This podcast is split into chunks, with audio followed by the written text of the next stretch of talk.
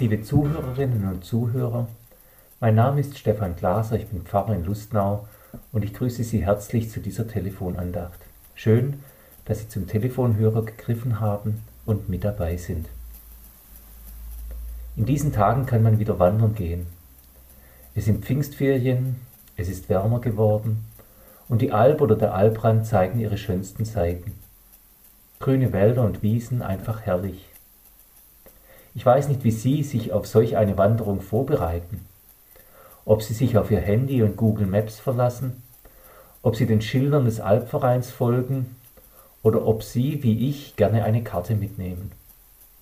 An manchen Stellen, wenn sich die Wege gabeln und man sich nicht sicher ist, welche Richtung man einschlagen soll, ist eine Orientierung ganz gut, um sich zu vergewissern, man ist auf dem richtigen Weg.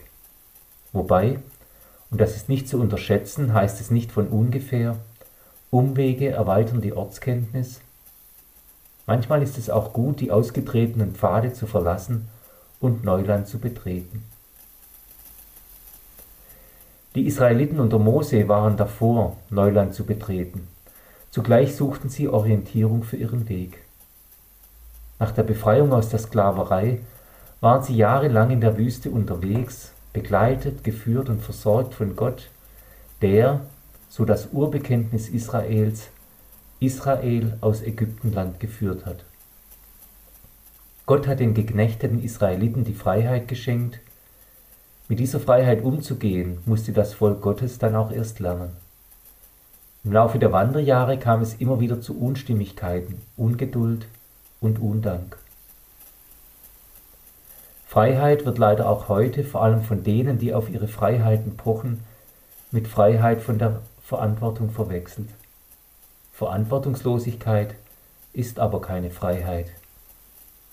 Deshalb hat Gott seinem Volk in der Wüste am Berg Sinai als Orientierung auf seinem Weg der Freiheit die zehn Gebote mitgegeben, als Richtschnur und Kompass für ein friedliches Zusammenleben. Die heutige Tageslosung lädt uns ein, diesen Weg mitzugehen. Im fünften Buch Mose, Kapitel 5, Vers 33 steht, Wandelt auf dem Weg, den euch der Herr, euer Gott, geboten hat, damit ihr leben könnt und es euch wohlgeht. Der Vers bezieht sich auf die zehn Gebote, die unmittelbar davor verlesen wurden und die Orientierung sind auf Gottes Weg. Manche meinen ja immer noch, diese Gebote wären Verbote und wollten einen einengen. Dabei eröffnen sie einen ungeheuren Freiraum und ermöglichen, dass Menschen in Gemeinschaft zusammenleben können. Vielleicht haben Sie heute einmal Zeit, die zehn Gebote zu lesen und zu überdenken.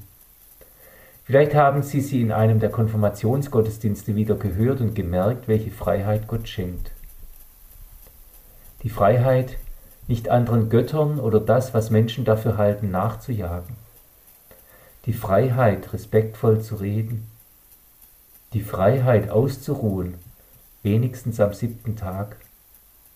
Die Freiheit, dankbar zu sein über Generationen hinweg. Die Freiheit, Leben zu schützen. Die Freiheit, in Beziehung zu leben.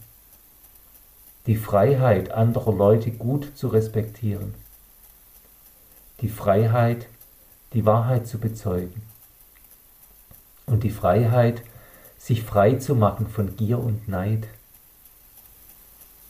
Das ist gemeint, wenn es heißt, wandelt auf dem Weg, den euch der Herr euer Gott geboten hat, damit ihr leben könnt und es euch wohlgeht.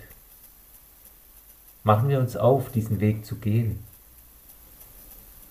Und vergessen trotzdem nicht, die Wanderungen auf der Alp zu genießen denn Gott hat uns in seine Schöpfung gestellt, damit wir sie, kostbar wie sie ist, in Freiheit zur Verantwortung bewahren und nicht verantwortungslos zerstören.